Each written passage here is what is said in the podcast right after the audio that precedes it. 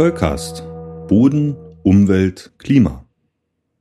Hallo, liebe Hörerinnen und Hörer.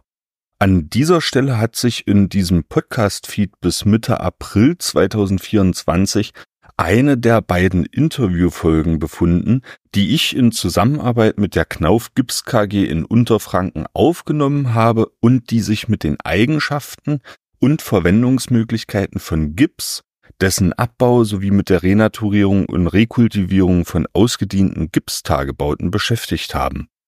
Die Folgen waren aus meiner Sicht inhaltlich sehr gelungen, allerdings hat mich die aktuelle Medienberichterstattung dazu veranlasst, die beiden Folgen aus diesem Podcast-Feed zu entfernen.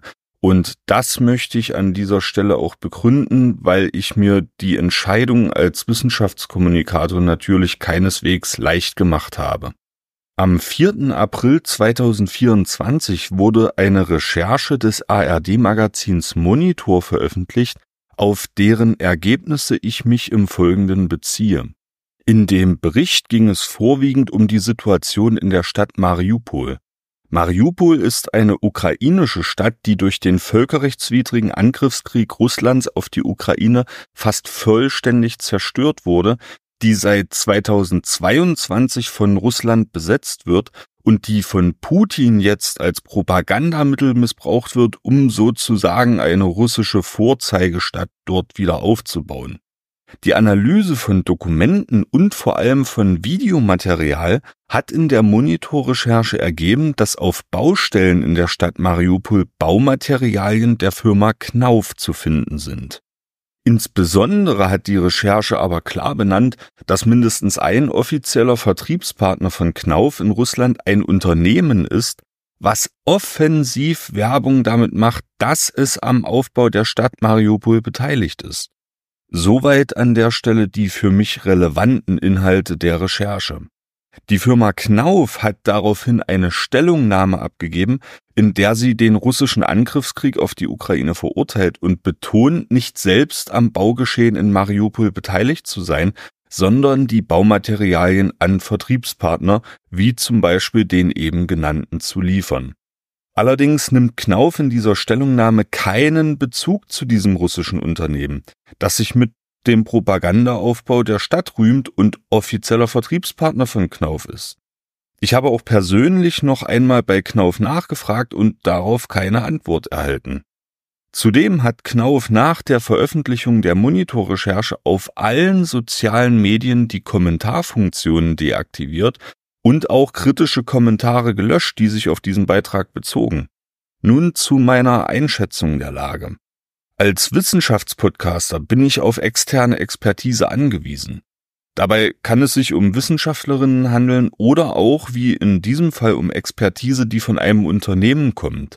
In beiden Fällen geht mit dieser Kooperation auch einher, dass wechselseitig Werbung mit den gemeinsam produzierten Ergebnissen betrieben wird.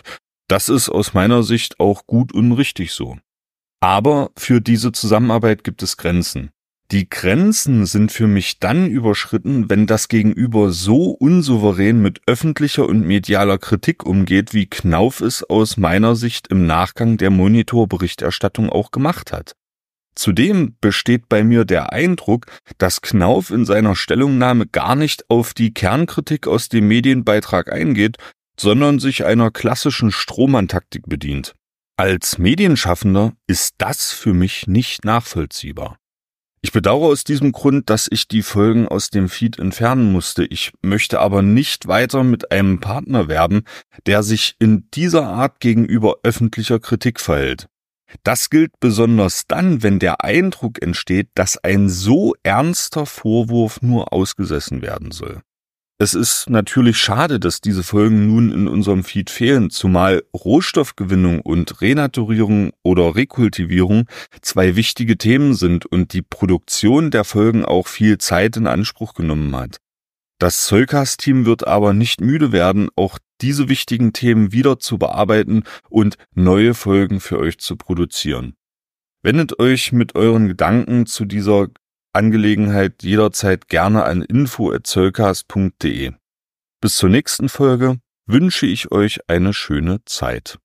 Der Sollcast ist für euch kostenlos und das soll auch so bleiben.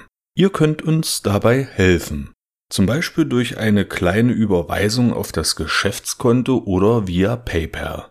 Wie das genau funktioniert, seht ihr auf soulcast.de unter dem Punkt Unterstützen. Das Geld wird für die digitale Infrastruktur verwendet und darüber hinaus in Technik investiert. Vielen Dank für eure Unterstützung.